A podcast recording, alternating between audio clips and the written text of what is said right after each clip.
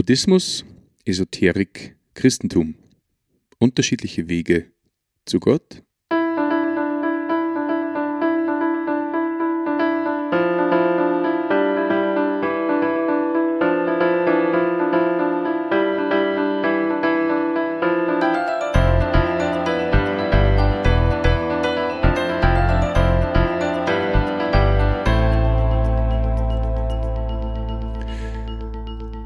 Christi und herzlich willkommen. In diesem Kanal geht es um Gottes Willen. Wir reden über biblische Themen und über die Geschichten, die Gott mit Menschen schreibt. In der heutigen Folge geht es um einen Vortrag von Elke und Martin Campuis um das Thema Buddhismus, Esoterik, Christentum, unterschiedliche Wege zu Gott. Ich wünsche dabei ein offenes Herz. Ich freue mich auch darüber, wieder einmal in Österreich zu sein. Wir waren schon ein paar Mal hier. Äh, Frau Elke und ich, wir wohnen mitten in Deutschland und sind heute von dort hierhin gefahren. Ich bin allerdings Holländer, hat man vielleicht schon ein bisschen gehört. Nun, wir wollen heute Abend berichten auch zum Teil aus unser Leben, aber auch diese Frage versuchen zu beantworten, ob Buddhismus, Esoterik und Christentum eventuell unterschiedliche Wege zu Gott seien. Vielen gehen einfach davon aus, ja, mach dich auf den Weg, probiere und du wirst schon sehen, wo es auskommt. Nun ist es so, dass wir tatsächlich aus persönlicher Erfahrung sprechen, und zwar ich war längere Zeit tibetischer Buddhist, Helge war Esoterikerin und wir sind dann für uns total unerwartet auf dem Weg des Christentums gekommen. Am Ende wird Elke berichten, wie das bei ihr konkret geschah. Aber ich möchte zunächst mal Einführung zu der äh, Thematik, denn wenn wir mal ein bisschen um uns schauen, sehen wir in Schaufenster inzwischen fast überall Buddha-Statuen. Das wirkt, sagen Ladenbesitzer. Und deswegen stellen sie in x-beliebigen Läden auch wirklich Buddha-Statuen auf. Auch hier in diesem Laden ähm, Cosmic Art gibt so einen Buddha-Kopf in der Mitte. Aber vor einiger Zeit sah ich auch eine Jeans-Marke genannt True Religion, wahre Religion. Ein Buddha mit einer Gitarre äh, nun sieht irgendwie lebensfroh aus. Man muss immerhin 379 Euro hinblättern, um ein Dienst zu kaufen von Buddha gewählt. Oder man geht hier auf die Berge und sieht dann dann und wann auch Gipfelkreuze, aber wir sehen, dass an diesem Kreuz tibetische Gebetsfähnchen geknüpft sind. Diese Fähnchen sind bedruckt mit tibetischen Texten und die Tibeter glauben, dass dadurch die Kraft des Buddha in alle Welt weht. Oder man findet solchen Gebilden, das ist in Vorarlberg, ein Stupa, ein buddhistisches Heiligtum, sieht relativ neutral aus, aber will eigentlich die Erleuchtungskraft des Buddha darstellen. Nun, wenn wir so ein Buddha-Statue uns anschauen, dann spricht das den meisten Menschen an, weil es spricht von Ruhe und das brauchen wir in unserer hektische, unruhige Zeit. Somit ist Buddha vielleicht gerade in unserer Zeit attraktiv. Wir sehen, dass diese Gestalt mit einer Hand die Erde berührt. Das hat eine symbolische Bedeutung, denn als der historische Buddha die Erleuchtung erlangte, soll die Erde gebebt haben. Und dann soll er gesagt haben, nachdem er die Erde angefasst hatte, die Erde ist mein Zeuge. Erde also als Zeuge für diesen Zustand der Erleuchtung des Buddha. Bei Jesus Christus war es radikal anders. Zunächst mal ist der leidende Christus am Kreuz überhaupt nicht attraktiv. Aber es war so, als Jesus damals lebte und getauft wurde, kam aus dem Himmel eine Stimme, die da sagte, dies ist mein geliebter Sohn, an dem ich Wohlgefallen gefunden habe. Jesu Zeugenschaft kam also vom Himmel her. Eine ganz andere Ausrichtung. Hier im Westen versuchen wir die Sachen einfach ganz pragmatisch anzugehen. Wir versuchen es zum Beispiel mit der Meditation oder mit Yoga. Gerade in dem Wellness-Bereich ist immer mehr Fernöstliches angeboten. Diese Annonce will man nicht nur auswendig, sondern auch inwendig reißen und dort vielleicht auch besonderen Erfahrungen machen. Pragmatisch in diesem Sinn sind wir, dass wir zusammenzählen. Von Jesus, da mögen wir gerade mit Weihnachten alle etwas, machen wir mit. Buddha, wenn die meditative Kraft hilft, wir nehmen es hinzu. Oder Manitou, die unsichtbare Kraft, die da bei den Indianern geglaubt wird, und da ergibt sich unter dem Strich Jebuma. Wir sind hier im Westen häufig eher Jebumas, als dass wir klare Christen oder klare Buddhisten sind. Das ist so die neue Art Häppchenreligion. Vielleicht auch ein Stück weit ein Zeichen der Esoterik. Ja, grüß Gott. Wir werden uns abwechseln in diesem Vortrag. Mein Mann übernimmt mehr den buddhistisch-christlichen Teil und ich den esoterischen Teil. Also immer wenn Sie mich hier sehen, dann wissen Sie, jetzt geht's hier um Esoterik. Ja, dieses Jebuma tatsächlich ist ein Zeichen für die Esoterik. Oder man könnte ihn vielleicht mal als Begriff benutzen. Denn die Esoterik holt sich aus allen Religionen etwas. Sie nimmt aus dem Buddhismus und aus dem Hinduismus ganz viel Lehren, wie zum Beispiel auch die Lehre an Reinkarnation, meditative Praktiken und so weiter, Atem- und Meditationsübungen und viele Entspannungsübungen. Alles das holt sie sich zum Beispiel aus dem Hinduismus und aus der aus dem Buddhismus. Dann aber auch aus dem Islam. Da gibt es nämlich so eine mystische Richtung, den Sufismus. Und natürlich auch aus dem Christentum. Und aus dem Christentum holt sie sich die Mystik. Aus dem Judentum die Kabbala. Aus allen Naturreligionen werden Lehren hinzugenommen, soweit sie weiter vermittelt wurden, denn da liegen ja keine schriftlichen Lehren vor. Aber man versucht wirklich aus allem eine bunte Mischung zu machen und meint, irgendwie wird schon alles ans Ziel führen. Der Weg ist das Ziel. Das ist die Maxime. Ja, man könnte sagen, Esoterik ist sozusagen ein Regenschirmbegriff und unter diesem Regenschirm, da findet sich aus allen Religionen etwas. Darum ist es auch sehr, sehr schwer, ähm, jemand einzuordnen, der mit esoterischen Praktiken beschäftigt ist. Zum Beispiel war ich schon lange mit esoterischen Praktiken beschäftigt, aber ich hätte nie gesagt, ich bin Esoterikerin. Denn ich habe mich immer Christin genannt, weil ich war in der Kirche, ich war getauft, ich musste doch Christin sein, dachte ich. Aber mein ganzes Gottesbild hatte sich schon völlig verschoben. Ich glaubte gar nicht mehr an den Gott, wie er in der Kirche dargestellt wurde, sondern für mich war Gott etwas ganz anderes. Ich werde gleich noch darauf zu sprechen kommen. Nun haben Sie das Wort Esoterik schon häufig gehört, aber wissen Sie, was es ist? Denn das ist immer noch die Frage. Es kann auch einfach keine einfache, simple Definition geben, wo man sagen kann, das kann man hier mal mit ein, zwei Sätzen zusammenfassen. Im Grunde wissen die Leute, die in der Esoterik selber sind, häufig gar nicht, dass sie mit Esoterik beschäftigt sind. Das Wort stammt aus dem Griechischen von Esoterikos und das bedeutet innen, verborgen oder auch geheim.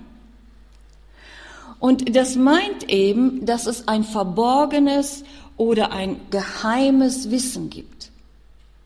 Und an dieses Wissen, es ist ja geheim, da kommt man so ohne weiteres nicht heran. So wurde es jedenfalls bis vor einiger Zeit gelehrt. Aber man sagt, dieses Wissen ist zu finden in alten heidnischen Kulten oder Religionen, zum Beispiel bei den Ägyptern, Babyloniern, Azteken, Kelten. Auch im Tantra-Buddhismus ist es zu finden. In dieses geheime Wissen muss man eingeweiht werden. Und da finden wir auch hier ähm, Lehren, wo wir eingeweiht werden müssen in dieses geheime Wissen. Zum Beispiel bei den Freimaurern, Rosenkreuzern, Anthroposophen.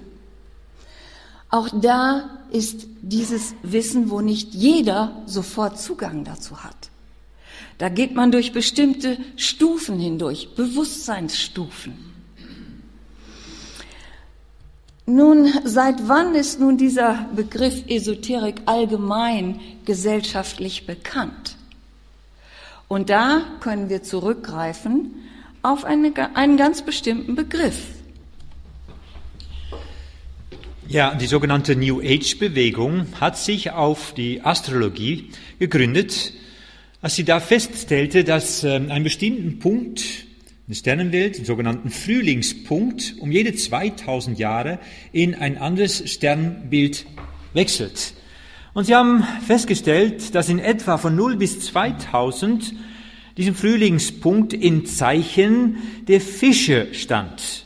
Und in diesem Zeitalter waren es hauptsächlich die Christen, die am meisten die Werte dieser Welt bestimmten. Mit ihnen war es aber auch ein Zeitalter der Gewalt. Nun ist aber ein neues Zeitalter ausgebrochen, die unter dem Zeichen des Wassermannes steht. Es sollen nicht mehr die Christen, sondern vielmehr die Esoteriker sein, die diesen Zeitalter regieren. Und mit ihnen soll es ein Zeitalter des Friedens sein. Klingt gut. Ist noch nicht ganz sichtbar, aber wir haben noch einige äh, Jahre Zeit und vielleicht wird es noch kommen. So glaubt man. Es geht also um wichtige Zeitpunkte. Heute, sagt die New Age Bewegung, ist eine Zeit der Umschwung und das klingt gut. Nun, in diese Zeit hat man sich eben auf diese Sternenbilder gegründet. Das zeigt auch das Musical Hair. Da wird gesungen, wenn der Mond im siebten Haus ist und Jupiter mit Mars in Konjunktion steht. Dann wird Frieden auf Erden herrschen, dank dem Wassermann, dem Wassermann. Der Wassermann wird wie eine Gottheit verehrt. Auch im Buddhismus gibt es bestimmte Ansätze für wichtige Zeitpunkte. Vielen buddhistischen Richtungen glauben an der zukünftige Maitreya-Buddha.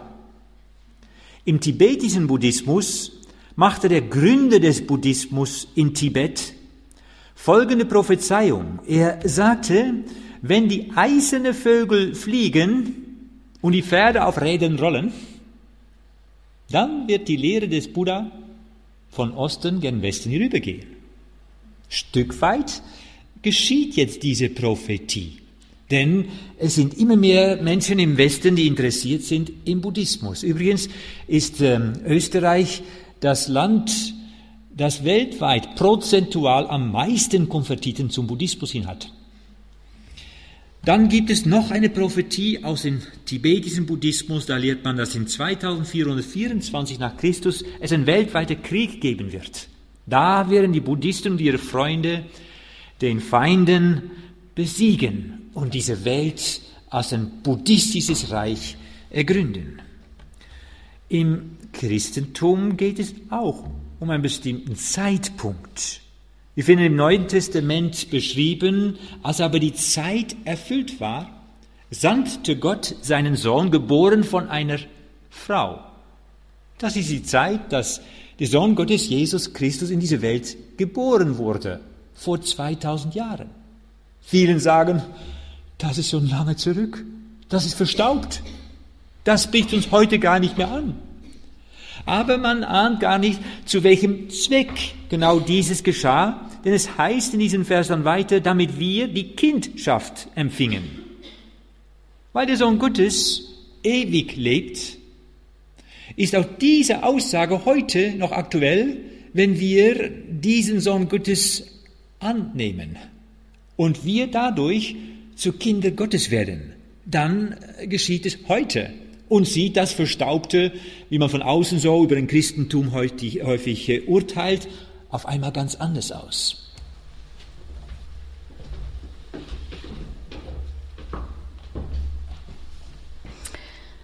Ja, New Age, viele kennen diesen Begriff gar nicht mehr. Und er kam ja auf vor etwa 40 Jahren. Und damals gab es natürlich ähm, Autoren, die die Ziele des New Age ganz klar formuliert haben, die sich eine neue Welt gewünscht haben mit neuen Menschen. Und ich möchte einfach mal kurz die Ziele für dieses neue Zeitalter aufführen. Viele wird es vielleicht überraschen von Ihnen hier im Saal, denn man denkt, Esoterik, hat es nicht nur was mit Wellness zu tun, mit schönen Düften, mit herrlicher Musik, mit Entspannung? Gibt es da überhaupt irgendwelche Ziele? Ja, es gibt Ziele.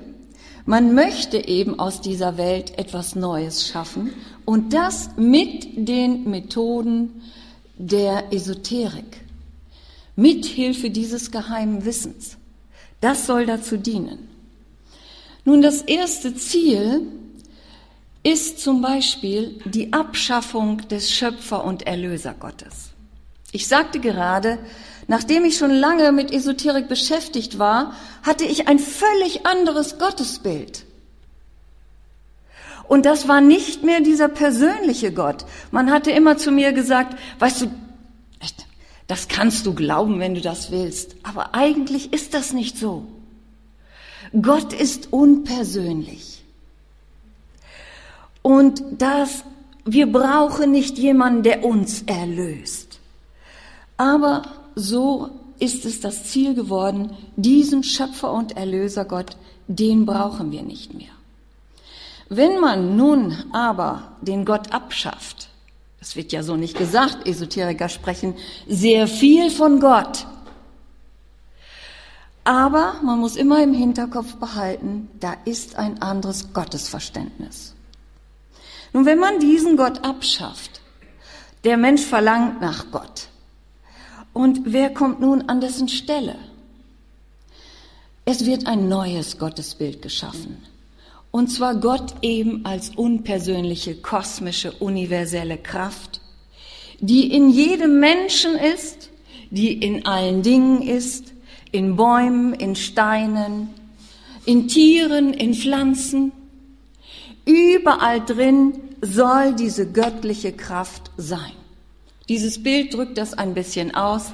Alles ist in allem, in allem ist alles. Das heißt, Gott ist nicht außerhalb von uns, sondern Gott ist in allen Dingen. Und immer mehr Menschen glauben das und wissen gar nicht, das kommt eben aus der Esoterik. Mit einem speziellen Ziel. Ja, hier wurden schon mal vor etlichen Jahren in China deutsche Rentner an so einen Baum gestellt. Da hieß es dann in einem Magazin, Gesundheitstouristen, deutsche Rentner holen sich Kraft aus einer Energiezypresse. Sie haben vielleicht gemeint, der Baum hätte Kraft und Sie könnten diese Kraft bekommen. Aber in Wirklichkeit geht es nicht darum. Es geht in Wirklichkeit darum, dass man die göttliche Kraft des Baumes haben möchte und damit seine eigenen göttlichen Kräfte anreichern soll. Schematisch könnte man das Verständnis der unsichtbaren Welt und auch der sichtbaren Welt so darstellen. Der Mensch auf der Erde mit, mit der gesamten Schöpfung, die hier sichtbar ist, und dann eben dieser unsichtbare Bereich, in dem Götter, Göttinnen, Dämonen, Geister, Engel, Elfen sind. Da gibt es alles durchzogen eine universelle kosmische Kraft. Und eben diese Kraft ist in allen Dingen, um das noch einmal zu betonen. Das esoterische Verständnis für Kosmos muss man folgendermaßen sehen. Da heißt es, die gesamte Schöpfung ist durchdrungen von spirituellen Kräften oder Energien. Diese sollen helfen, heilen oder spirituell leiten und dazu beitragen, unser Bewusstsein zu verändern. Nun, wenn man den ersten Teil liest, dann könnte man sagen, mag ja sein. Aber bei dem zweiten Teil spätestens wird man aufmerksam, wenn man sieht, dass diese Kräfte nicht nur Kräfte sind, sondern sie müssen einen Willen haben, denn sie sollen heilen, sie sollen leiten, spirituell, und sie sollen unser Bewusstsein verändern. Das bedeutet, da muss etwas dahinter stecken mit einem Willen.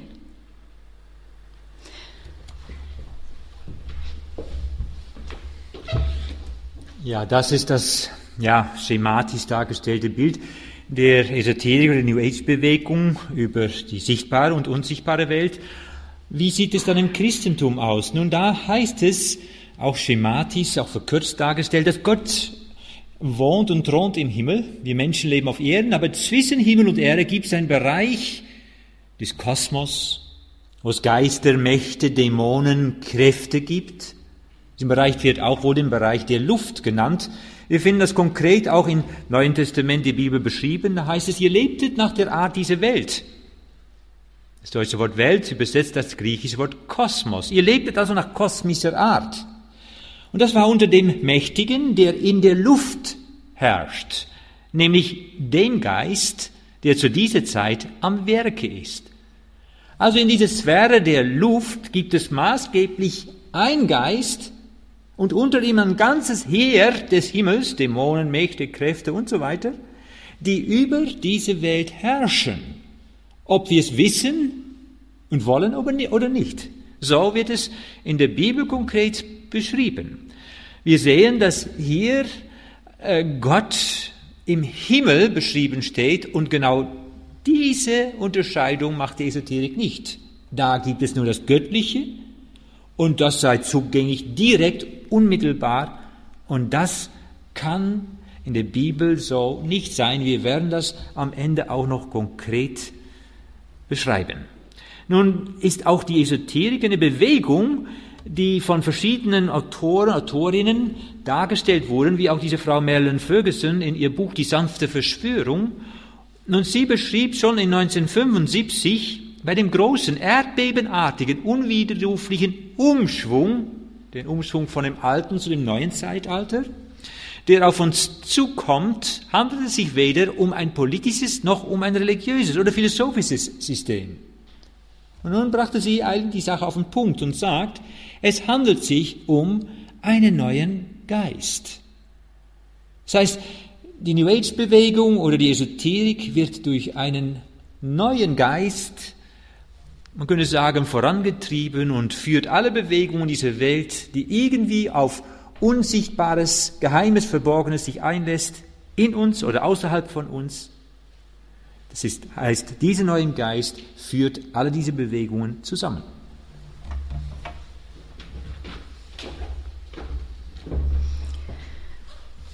Wir kommen noch zu einem weiteren Ziel der Esoterik. Und zwar heißt es da, dass der Mensch eigentlich ja göttlich ist. Und er soll sich seiner letzten Wahrheit, seiner eigentlichen göttlichen Natur bewusst werden. Das muss er erkennen, das soll Ziel sein. Und das soll er entwickeln. Dazu braucht es bestimmte Methoden, eben wie meditative Versenkungsmethoden zum Beispiel, dass man sich hineinbegibt in sein Göttliches hinein. Oder bestimmte Formen von Atemübungen, bestimmte Formen von Ernährung. Ganz, ganz viel gehört dazu. Die meisten Leute rechnen überhaupt gar nicht damit und denken, ach, da bin ich völlig frei, da muss ich nur ein bisschen meditieren oder ich, ich kann eigentlich machen, was ich will. Aber ich kann Ihnen nur sagen, dass ich am Ende nach etwa zehn Jahren gar nicht mehr frei war. Ich meinte überall vorsichtig sein zu müssen, zum Beispiel mich mit schlechten Energien zu verschmutzen. Wenn ich irgendwo war bei vielen Menschen, und die waren natürlich alle noch nicht so hoch im Bewusstsein, dann sollten die noch schlechte Energien ausstrahlen. Und das würde meine Energie oder meine Aura verschmutzen. Und dann musste ich mich zum Beispiel reinigen. Und so gab es ganz, ganz viele Dinge, auf die ich geachtet habe. Das waren keine Vorschriften, die irgendwo standen in einem Buch, sondern das entwickelte sich mit immer mehr Lehre, dass man meinte, das muss ich noch halten und das muss ich noch machen und da muss ich noch drauf achten, damit ich schneller vorankomme. Denn das war immer das Ziel, schneller voranzukommen. Nun, nach etwa zehn Jahren sah ich dann so aus. Sie sehen hier, dass ich hier sehr spirituell gekleidet bin und das sollte auch so sein. Ich war nämlich enorm missionarisch. Ich wollte, dass sofort jeder erkennt, womit ich beschäftigt bin. Und ich wollte auch das allen Menschen mitteilen, weil ich das für sehr gut hielt, was ich da machte. Und ich machte auch Erfahrungen, die schienen unheimlich interessant und gut zu sein. Ich habe hier auf dem T-Shirt ein Dreieck und dieses Dreieck ist ein Symbol für eine unpersönliche, kosmische oder eben göttliche Kraft. Und da diese Kraft in mir sein sollte, habe ich sie hier auf dem T-Shirt getragen. Am Oberarm trage ich so einen Armreifen und der Armreifen, das ist eine Schlange. Und die Schlange hat eine ganz, ganz wichtige Bedeutung in der Esoterik. Sie soll nämlich die Trägerin des Urwissens der Menschheit sein. In ihr soll alle Weisheit verborgen sein. Und natürlich ein Symbol für Weiblichkeit und für Heilung. Und das sollte ja mit dieser Erde geschehen. Nun, der Mensch soll göttlich sein und das sagen uns auch immer mehr Bücher und die entsprechenden Autoren dazu. Einer zum Beispiel, Eckhart Tolle, ein sehr bekannter esoterischer Guru, er sagt, Christus ist dein Gottwesen oder dein Selbst. Dann jemand, Barbara Wödisch, eine Autorin. Sie hat ein Buch geschrieben, Die neue Zeit ist jetzt. Dieses Buch, sagt sie, hat sie zwar aufgeschrieben, den Inhalt, aber der Inhalt wurde ihr durchgegeben von einem Geist. Und dieser Geist sei ein ganz hochentwickelter Geist und er sagt sogar von sich, er sei Jesus gewesen. Und er hat praktisch nicht nur dieses Buch, sondern sie hat eine Reihe von Büchern äh, in diesem Sinne geschrieben als Medium. Er sagt eben hier, ähm, ich war einst der historische Jesus. Ich spreche zu euch, um das Bewusstsein des Ich bin, des Christus in euch zu aktivieren. Mit anderen Worten, jeder Mensch ist Christus im Grunde. Nur ihr wisst es noch nicht. Es muss aktiviert werden. Es muss klar werden. Es muss sich entfalten. Und dazu sollen dann die Lehren dieses Sananda uns helfen. Wir müssten ein anderes Bewusstsein bekommen. Gemäß der Esoterik ist Jesus ein Weisheitslehrer gewesen, der sein Wissen in Indien, Tibet oder auch in Ägypten bekam. Ein Musterbeispiel für die letztendliche Bestimmung, nämlich die göttliche Selbstverwirklichung. So sagen es Esoteriker. Sie sprechen sehr viel von Jesus. Jesus hat eine große Bedeutung für sie. Aber nicht als der Jesus, der am Kreuz gestorben ist für ihre Trennung von Gott, sondern eben als einer, der ihnen vorangegangen ist, als hoher Lehrer, mit dem Sie jetzt meinen, einfach so Kontakt machen zu können. Es gibt noch ein weiteres Ziel. Und zwar soll aus diesem Planeten ein Paradies auf Erden gemacht werden. Denn es handelt sich ja, es soll sich ja um ein Friedenszeitalter handeln, in dem wir sind. Und in einem Paradies muss Frieden sein. Wie bekommt man nun aber Frieden in einem Paradies? Ja, in einem Paradies ist Frieden. Aber wir haben hier noch kein Paradies. Wie bekommt man hier auf dieser Welt jetzt Frieden? Wir wissen, wie die äh, Regierungen gegeneinander kämpfen, die Religionen gegeneinander kämpfen. Nun, auch dafür gibt es ein Ziel und einen Plan. Nämlich, man möchte eine Weltreligion schaffen und eine Weltregierung. Wenn alles unter einem zusammengefasst ist, dann streiten die Menschen nicht mehr. Dann gibt es da einen Herrscher und der wird schon das alles gut machen. Der wird alles in der Hand haben. Eine Weltreligion. Nun, das ist nicht einfach. Denn wir denken, wenn jetzt jemand käme oder wir Christen würden jetzt sagen, wir werden aber diejenigen sein, die hier die weltweite Religion sein werden. Dann würden ja sofort alle anderen Religionen kommen und würden sagen, nein, nein, nein, nein. So ist das aber nicht. Und schon wären wir im Streit. Nun, es geht einfacher. Es wird einfacher gemacht. Man mischt es einfach ein bisschen zusammen. Man sagt, es ist doch egal, ob Christus oder Buddha. Es geht doch gar nicht um diese Personen, es geht doch um das Bewusstsein. Um das Christusbewusstsein oder um das Buddha-Bewusstsein. Nur haben eben diese beiden Personen das gelebt. Und nun können wir das auch leben. Wir können uns entscheiden, ob wir das mit Hilfe des Buddhismus wollen oder ob wir das mit Hilfe des Christentums wollen oder mit irgendwelchen anderen Religionen oder alles durcheinander. Es ist völlig egal. Es ist im Grunde alles gleich, so wird es uns gesagt. Nochmals wieder, der Weg ist das Ziel. Es gibt eben nicht dieses eine konkrete Ziel, da möchte ich hin. Es sei denn, ich formuliere mein Ziel, ich möchte göttlich sein. Aber mache dich auf den Weg. Solange du auf dem Weg bist, bist du auf dem Weg zu deiner Göttlichkeit und dann ist alles gut. Als Esoterikerin war es für mich überhaupt kein Problem, einen Buddhisten kennenzulernen oder mit ihm zusammenzukommen. Denn für mich war das irgendwie trotzdem alles gleich. Auch wenn ich natürlich wusste, da gibt es Unterschiede, aber was machte das schon? Für mich waren Buddhisten genauso auf dem Weg, wie ich auf dem Weg war.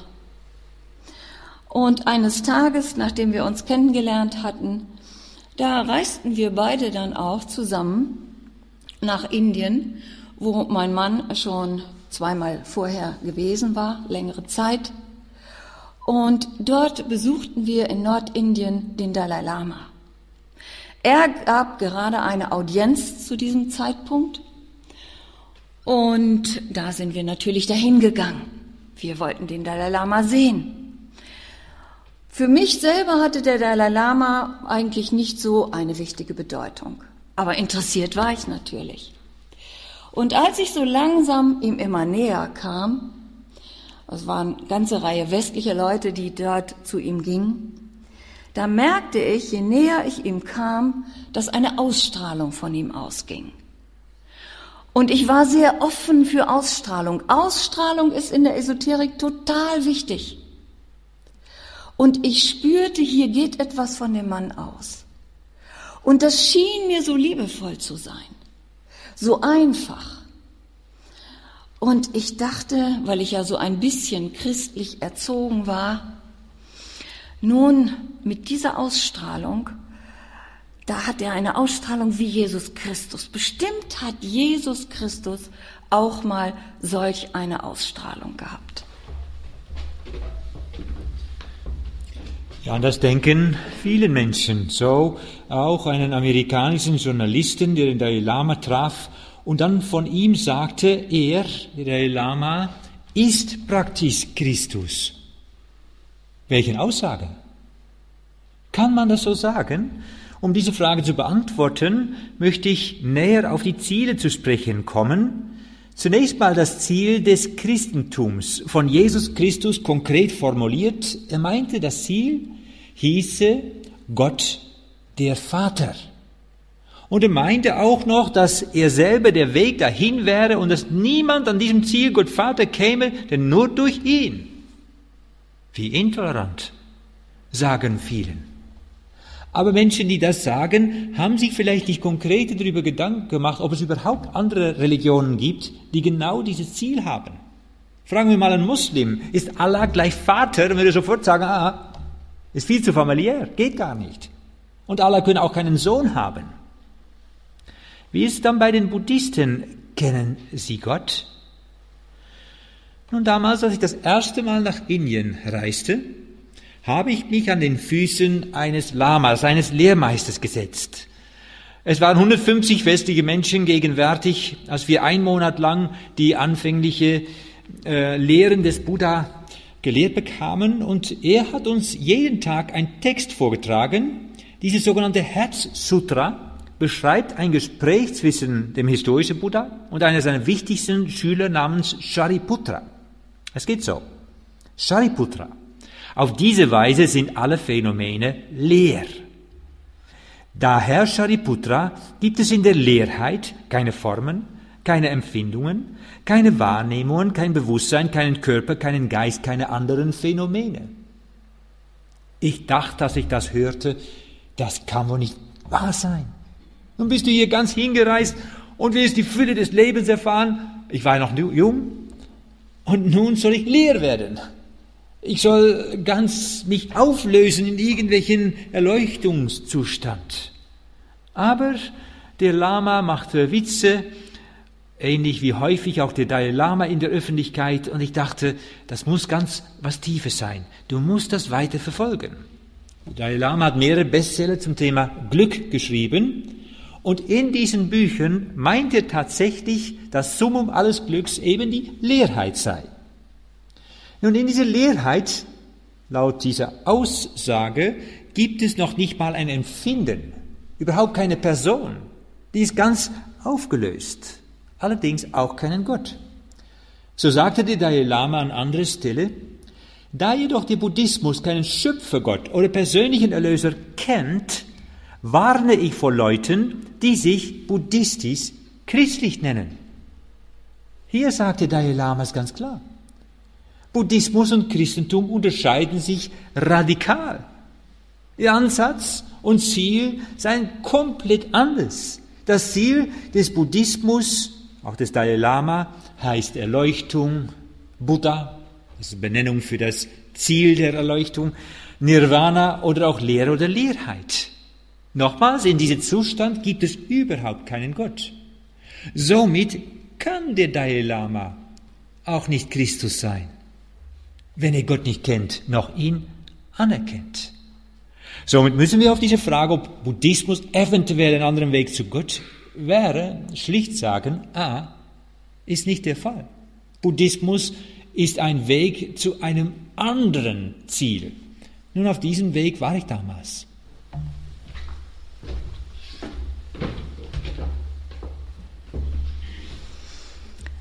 Ja, kommen wir noch einmal auf das New Age zu sprechen. Da wurde gesagt, dass mit dem neuen Zeitalter sich auch die Werte verschieben. Im alten Zeitalter hätte der Mensch die Herrschaft über die Natur gehabt.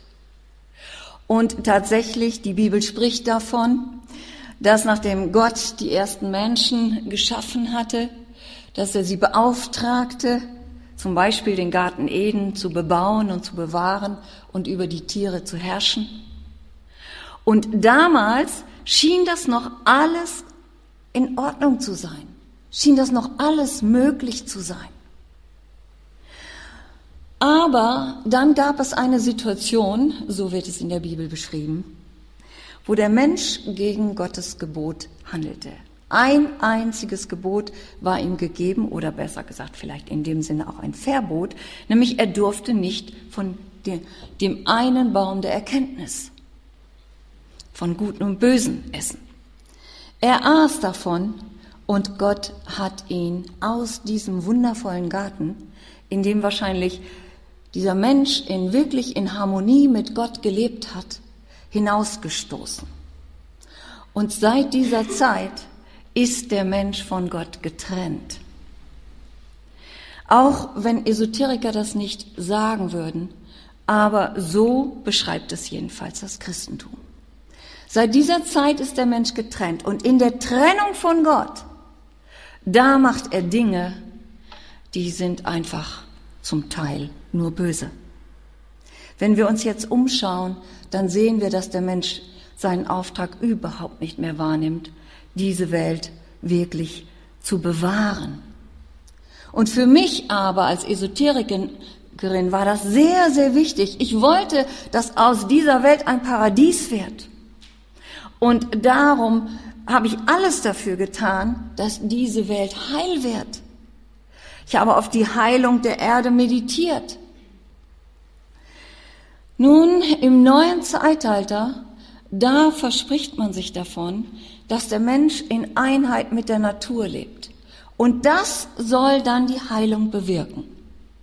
Nun, damit ist aber nicht nur gemeint, dass wir wirklich hier darauf achten, auf die Jahreszeiten und so weiter, die Erde wirklich bewahren, sondern das hat auch eine spirituelle Dimension. Und das zeigt zum Beispiel folgendes Zitat. Da geht es in einem Aufsatz im Internet zum Beispiel um den Lichtkörperprozess, in dem die Menschen sich jetzt befinden und immer darin höher und höher aufsteigen. Und da heißt es, wir sind in Kontakt mit hohen Lichtwesen und Engeln, leben ganz bewusst zusammen mit den Reichen der Natur, die jetzt schon in diesen höheren Bereichen leben.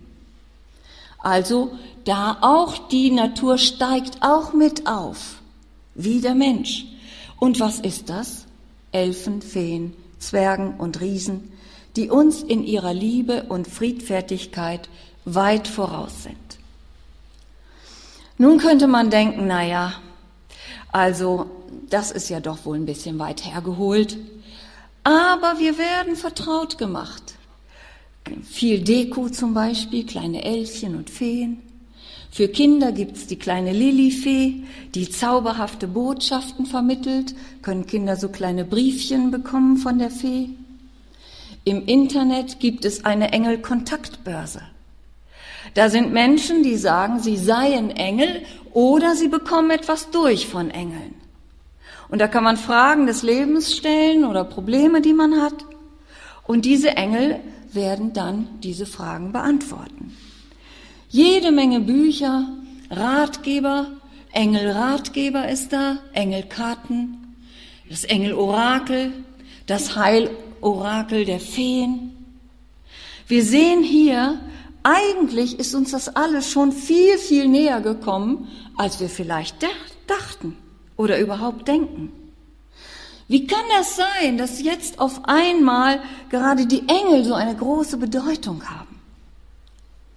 Nun, ich kann mir das vorstellen, wenn Gott eine unpersönliche, kosmische Kraft wird, hat doch jeder Mensch das Bedürfnis nach persönlicher Führung. Ich selber hatte das auch. Ich hatte meinen Führer Engel oder auch meinen Geistführer, mit dem ich mich in Kontakt brachte, in Meditation zum Beispiel, von dem ich Dinge gefragt habe und so weiter. Also wenn dieser persönliche Gott nicht mehr da ist, dann sucht der Mensch nach anderer Führung. Nun, Engel, es gibt sie ja, aber welche Bedeutung haben sie in der Esoterik? Da sind sie geistliche Führer, die Menschen zu ihrer eigenen Göttlichkeit führen sollen. Und sie können und sie wollen auch verehrt werden. Ja, in der Bibel ist auch die Rede von Engeln. Natürlich zunächst mal wird gesagt, dass äh, Engel dienstbare Geister wären, äh, die auch Menschen dienen könnten. Allerdings muss man sehr aufpassen, denn laut der Bibel gibt es Engel, die Gott wirklich dienen, aber auch gefallene Engel, die mehr auf sich selbst hinweisen, die verehrt werden wollen. Und deswegen warnt auch das Neue Testament, das heißt auch der Apostel Paulus konkret folgendermaßen vor Engelanbetung. Er sagt, lasst nicht zu, dass euch irgendjemand um den Kampfpreis bringt. Kampfpreis ist das Ziel, das heißt es, äh, eines Lebens im Glauben, nämlich bei Gott dem Vater anzukommen. Und das geschieht, indem er sich in Demut und Verehrung von Engeln gefällt und sich in Sachen einlässt, die er nicht gesehen hat. Nun, wenn wir Engel anbeten und verehren, kommen wir nicht am Ziel. Wir bleiben offensichtlich hängen. Wir bleiben in den Zwischenbereich und kommen nicht bei Gott, dem Vater, an. Was geschieht dann? Es heißt, wobei er ohne Grund aufgeblasen ist von seiner fleißlichen Gesinnung. So jemand ist aufgeblasen, stolz.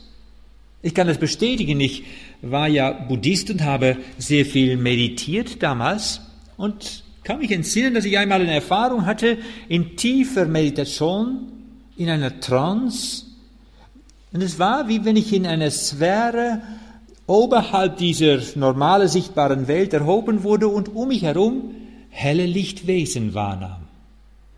Wie war ich stolz. Ich dachte, nun bist du schon wer. Du bist erhoben auf der Ebene der Führerschaft dieser Welt. Ich war durch solchen Erfahrungen so aufgeblasen wie ein Frosch. Und das war eine Realität. Mir konnte geistig oder spirituell gesehen äh, kaum mehr jemand etwas sagen. Nun, als Buddhist habe ich auch die Wege des Buddhismus, des tibetischen Buddhismus beobachtet. Zum Beispiel, da werfen sich manche Pilgerwege lang, lang aus dem Staub.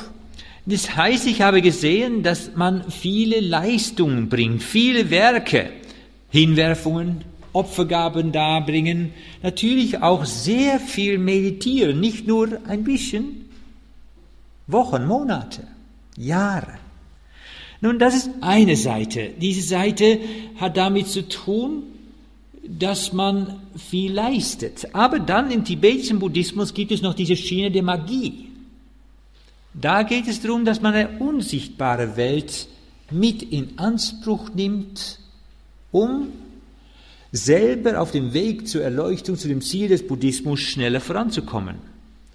So hat der Dalai Lama häufiger Einweihungsritualen abgehalten. Wir sehen hier hinter ihm eine bunte Gestalt. Diese Gestalt heißt Kalachakra.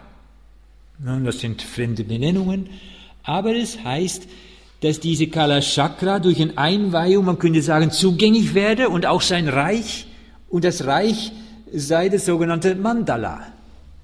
Das ist inzwischen auch bei uns bekannt, oder? Mandala. Nun, ein Mandala ist eigentlich die Abbildung einer unsichtbaren Realität. Ich habe damals auch wahrgenommen, dass, ich schon gesagt, der Gründer des Buddhismus in Tibet, ein Großmagier genannt Padmasambhava, dass der also Magie zeigte, indem er zum Beispiel, so wurde es beschrieben, auf Friedhöfen meditierte und sich zum Teil vom Fleisch der Verstorbenen ernährte. Da dachte ich, hier geht, da will ich mich nicht drauf einlassen. Aber sie ist auch, er könne einfach fliegen, einfach abheben. Ich dachte, wunderbar, das würdest du auch mal erfahren wollen. Diese Art und Weise habe ich versucht. Übrigens konnte auch dieser Gründer des Buddhismus in Tibet jede Kampfsportart einwaldfrei ausüben. Nun, wir sehen, dass hier diese Wesenheit Kalachakra, eine bunte Gestalt, wenn wir genau hingeschaut haben, vier Gesichter hat. Zwei seiner Gesichter, Gesichter haben eine friedliche Ausstrahlung, zwei andere aber eher zornig. Das kann man hier so sehen. Und das soll auch so sein, denn innerhalb der vollkommenen Gestalt des Buddha Kalachakra sind vereint Frieden und Zorn, Gut und Böse, hell und dunkel. Nun, auf solche Wesenheiten habe ich mich damals als Buddhist eingelassen. Das heißt, ich solle auch mich auf solchen Wesenheiten konzentrieren. Bei einer zweiten Reise nach Indien habe ich einen Monat lang diese recht ärmliche Hütte verbracht.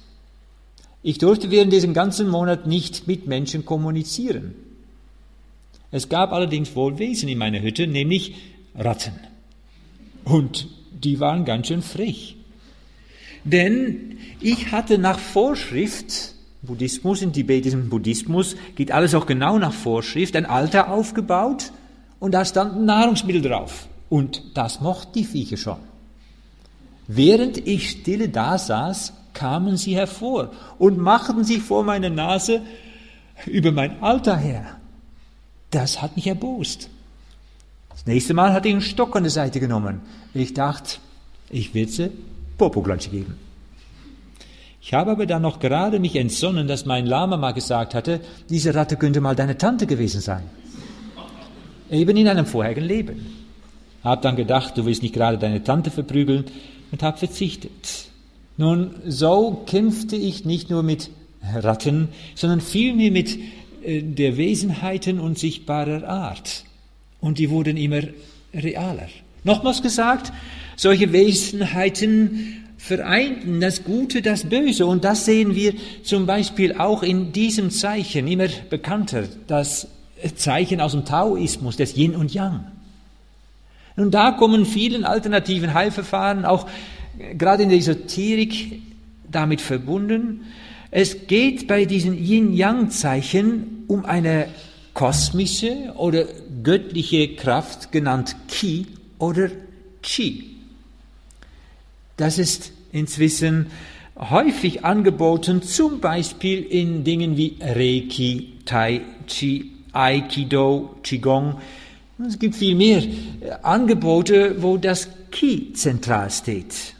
In der Schweiz wurde damit geworben, da hieß es auf einem riesen Plakat, damit es rund läuft, CHI, chinesisches Wissen in Schweizer Qualität.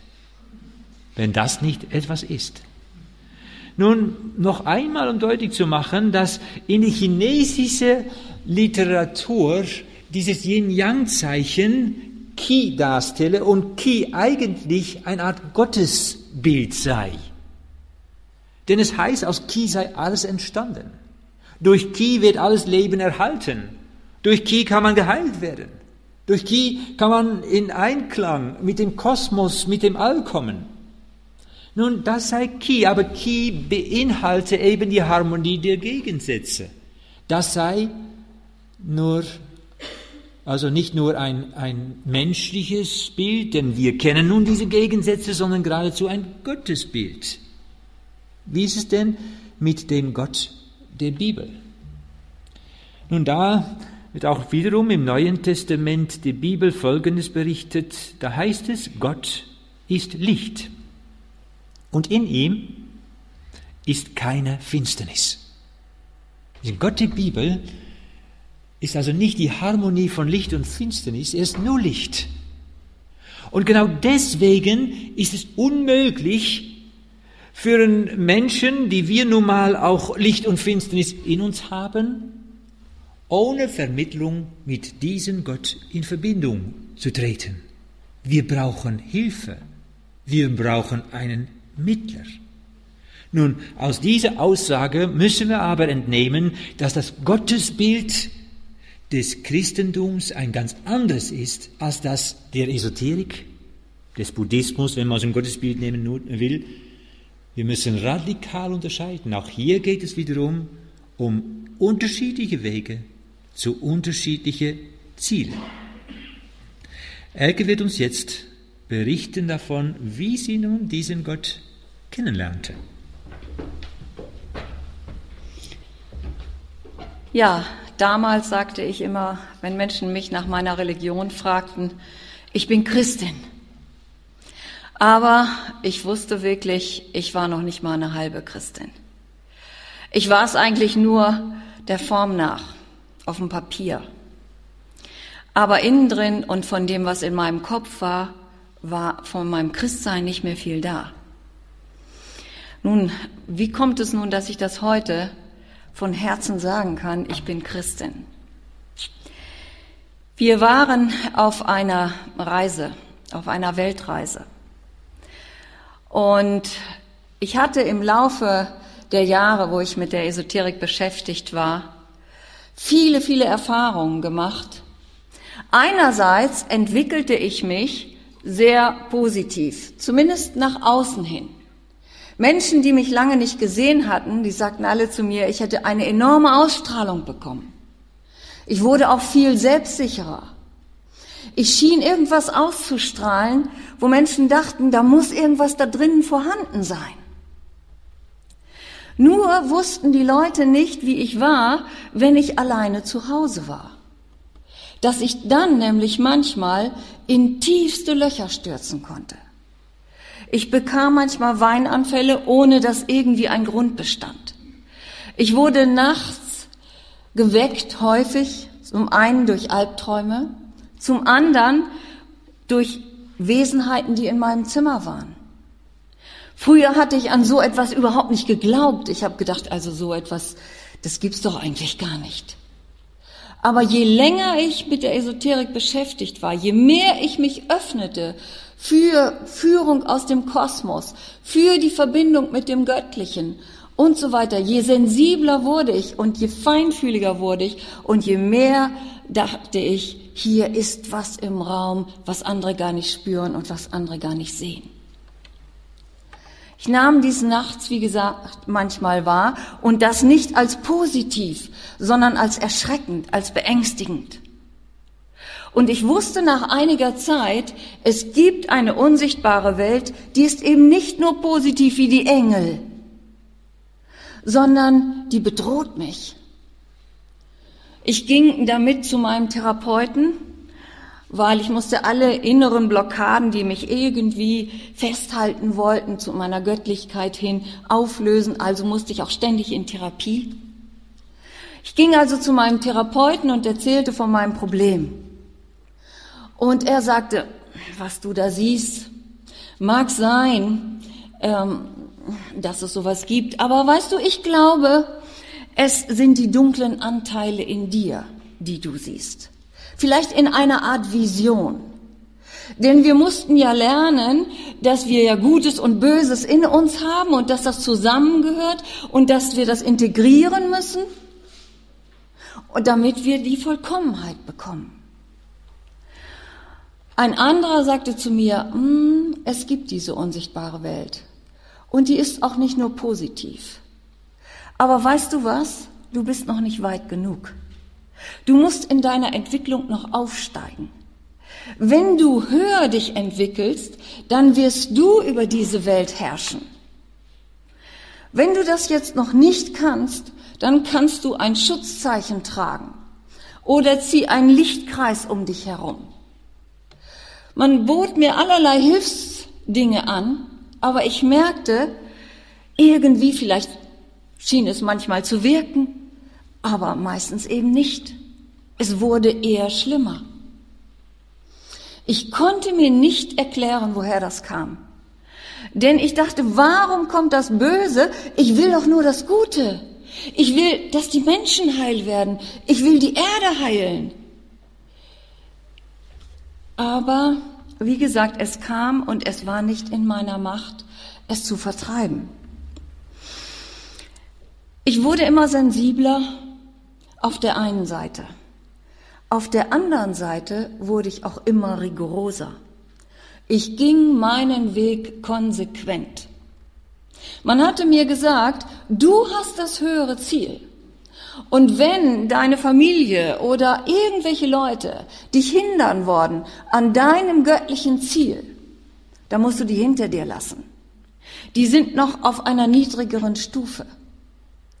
Auf Christen habe ich so ein bisschen von oben herab geblickt. Ich dachte, das sind noch diejenigen, die haben noch geglaubt oder die glauben noch, was in einem Buch von vor 2000 Jahren steht. Heute weiß man doch viel mehr, dachte ich, und so wurde es auch immer gesagt. Nun, ich hatte immer viel mit Ängsten dann zu tun. Mit Depression. Ich konnte von einer Sekunde zur anderen völlig depressiv sein. Und ich wusste nicht, woher das kam. Ich glaubte natürlich auch an Reinkarnation und manchmal oder sehr häufig auch sogar meinte ich Bilder zu sehen aus vorherigen Leben, nicht irgendwo hinkam. Dann spielten sich von meinem inneren Auge ganze Szenen ab, die ich da miterlebt haben sollte. Nun, wir waren auf einer Weltreise, wie ich schon sagte. Wir reisten über Indien, Indonesien nach Australien.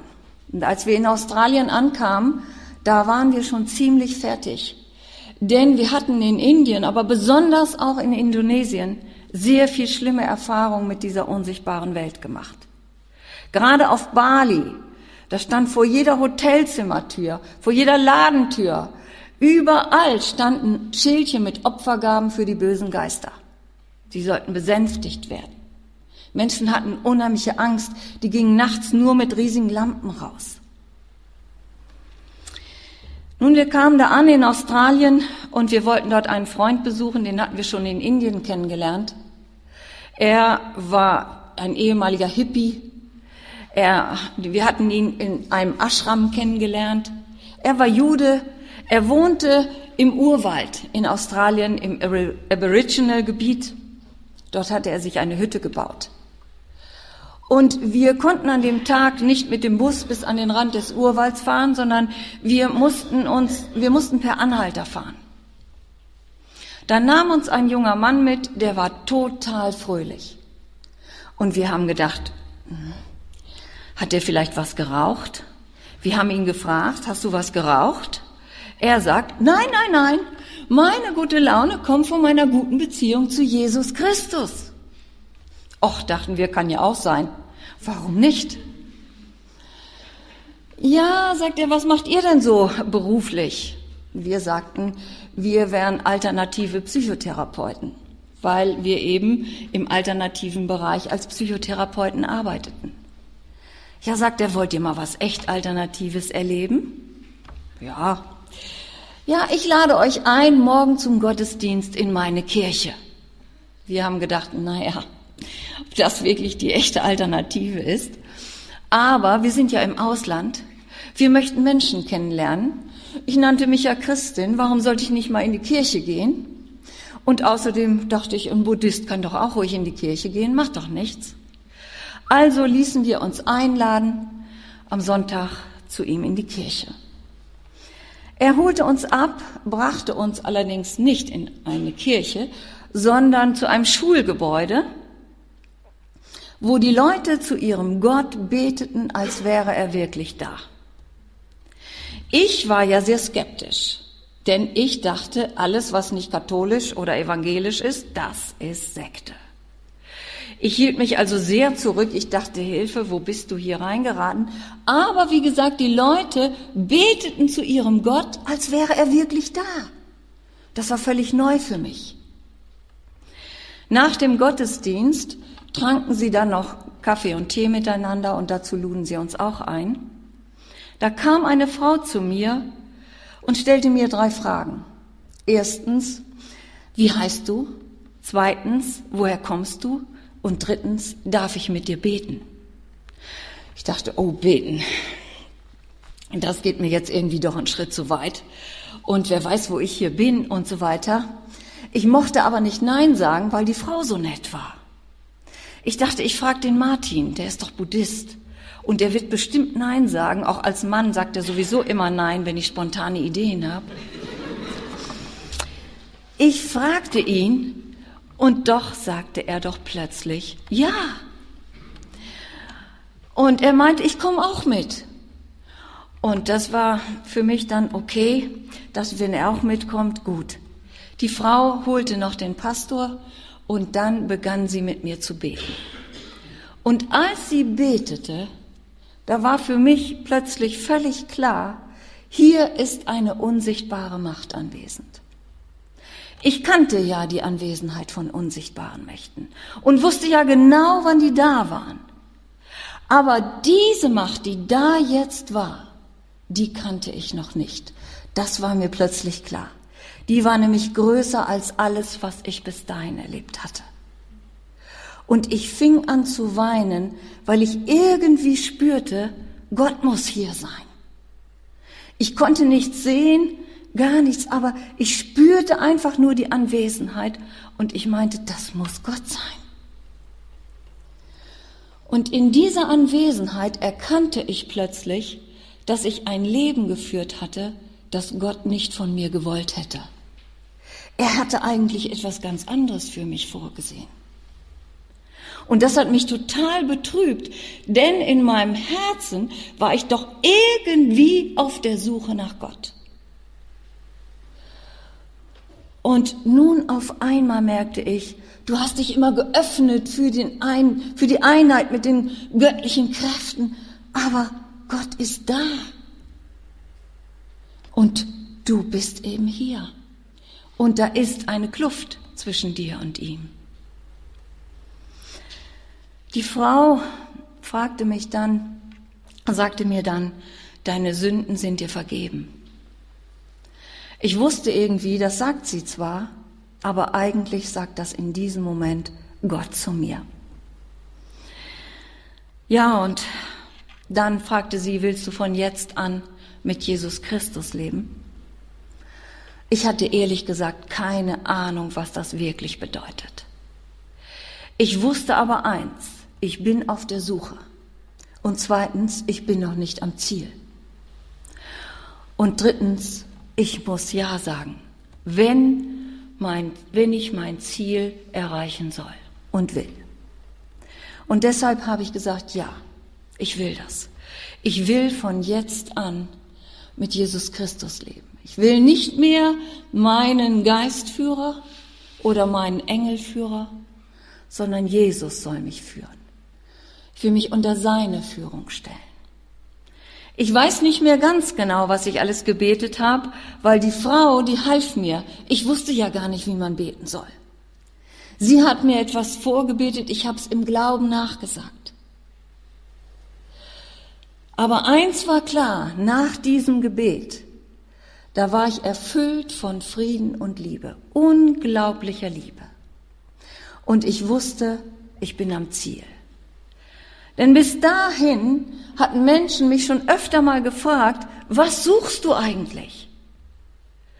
Und ich konnte immer nur sagen, es hat was mit Liebe zu tun, mit absoluter hingegebener Liebe. Ich kann es nicht sagen. Und jetzt wurde ich erfüllt mit dieser Liebe. Ja, was war da geschehen? Wir haben dieses Bild gezeigt. Ich selber hatte versucht, mich hochzuarbeiten wie ich meinte, zu dem Göttlichen, mich zu vereinen mit dem Göttlichen. Ich habe es auch Gott genannt. Aber ich konnte nicht zu Gott kommen. Warum nicht? Weil wir das gehört haben. Gott ist Licht und in ihm ist keine Finsternis. Und wer kann das von sich sagen? In mir ist keine Finsternis. Niemand. Selbst Esoteriker wissen das und meinen, sie müssten die Finsternis integrieren. Aber Gott kann sich nicht mit Finsternis verbinden. Dann würde er sein Wesen aufgeben. Und deshalb hat er gesagt, ihr könnt zwar nicht zu mir kommen, aber wisst ihr was? Ich komme zu euch. Ich werde Mensch. Und ich zeige euch hier auf der Erde, wer Gott ist, indem ich Menschen heile, Dämonen austreibe und was Jesus Christus damals schon getan hat, als er noch lebte, Sünden vergeben. Und das Sündenvergeben, das war für die Menschen damals, für die Schriftgelehrten und Pharisäer, was ganz Schlimmes. Wenn das ein Mensch tat, dann war das Gotteslästerung in ihren Augen, weil sie sagten, Sünden vergeben kann nur Gott. Denn was ist Sünde? Das Wort Sünde kommt von dem Wort Sund. Und Sund bedeutet Graben. Und meint, dass es einen Graben gibt zwischen Gott und den Menschen. Und diesen Graben können wir nicht überspringen. Und Jesus hat das damals, als er sagte, deine Sünden sind dir vergeben, damit hat er gesagt, ich bin Gott. Denn die Pharisäer wussten, nur Gott kann diesen Graben beseitigen. Aber sie haben ihn dennoch ans Kreuz genagelt. Sie haben ihn ans Kreuz genagelt, weil ein Opfer gebracht werden musste. Und das verstehen viele nicht und ich habe es damals auch nicht verstanden. Und es ist total schwer, es zu verstehen. Warum dieses Opfer? Schauen wir uns alle anderen Religionen an. Welche Opfertätigkeiten finden wir dort? Wie viele Opfer bringen die Menschen, um sich mit ihrer Gottheit zu versöhnen? Das geht bis hin zu Menschenopfern. Nur dieser eine Gott der hat gesagt, das brauchst du nicht mehr. Ihr braucht das nicht mehr, diese Opfer zu bringen. Das sollt ihr nicht mehr. Ich bringe das Opfer. Und wenn du das glaubst, dass ich dieses Opfer für dich gebracht habe, dann hast du Zugang zu Gott dem Vater. Und ich durfte das erleben, dass ich wirklich merkte, jetzt ist Gott da. Und auf einmal zieht der sogar in mein Herz ein. Und der war mir nicht mehr fremd und der blieb nicht mehr einfach nur außerhalb, sondern ich darf eine enge, ganz enge Beziehung mit ihm haben. Ja, Jesus Christus hat hier gezeigt, dass er Gott ist und dass er bereit ist, für alle Menschen hier kurzzeitig diese Gottheit aufzugeben, damit wir versöhnt werden mit ihm. Aber er ist auferstanden und wir dürfen ihn heute genauso kennenlernen wie damals. Ich danke Ihnen fürs Zuhören. Wenn du noch Fragen hast zu diesem Thema oder die bestimmte Themen interessieren, dann schreib uns gerne in die Kommentare oder an unsere E-Mail-Adresse um Gottes Willen, Wün mit Wuen geschrieben, at gmail.com. Und wenn du jemanden kennst, für den dieser Vortrag hilfreich sein könnte, dann teil diesen gerne. Dann wünsche dir noch einen gesegneten Tag und dass du findest, wonach dein Herz sich sehnt.